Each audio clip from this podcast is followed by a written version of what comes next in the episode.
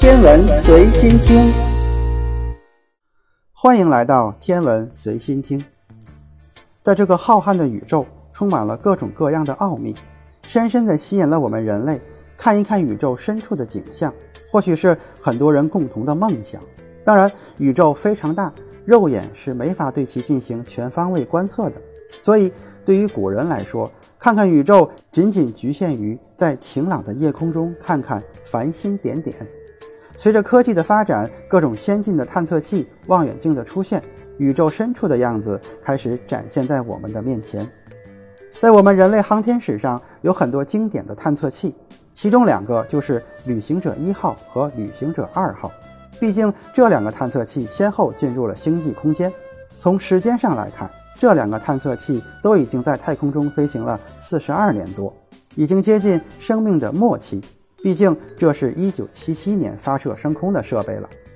根据 NASA 的科学报告资料显示，这两个探测器预计还能运行五年的时间。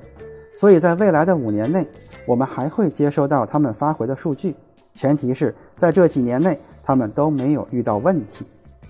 虽然两个探测器都在一九七七年发射升空，但是由于飞行的路径不一样，速度不一样，所以他们所看到的景象也是不一样的，飞行的距离也不大相同。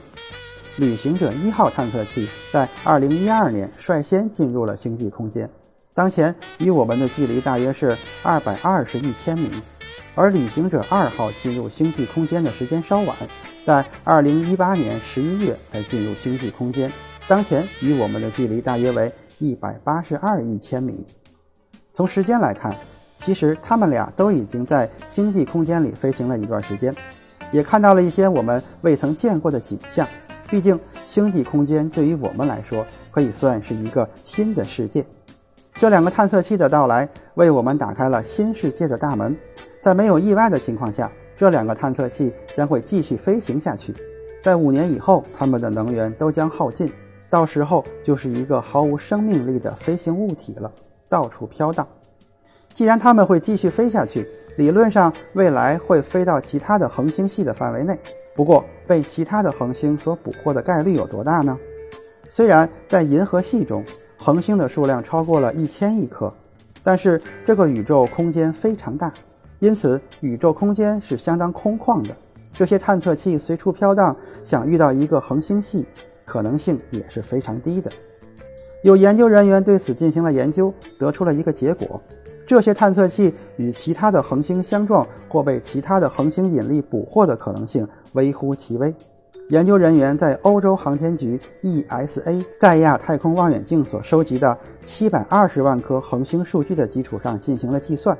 如果算上早期进入星际空间的先驱者十号探测器和先驱者十一号探测器。当前在星际空间内一共有四个探测器，这四个探测器在未来一百万年内预计将会经过六十颗恒星。不过，这些探测器被其他恒星系所捕获的可能性非常小，大约是十的二十次方年才会发生一次。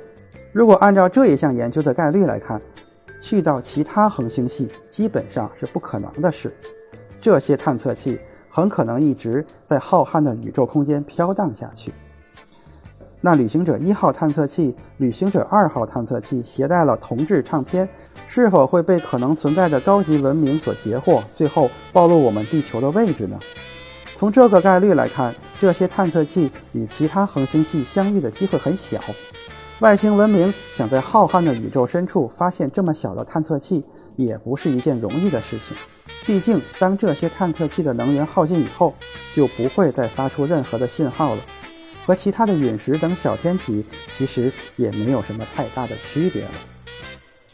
今天的天文随心听就是这些，咱们下次再见。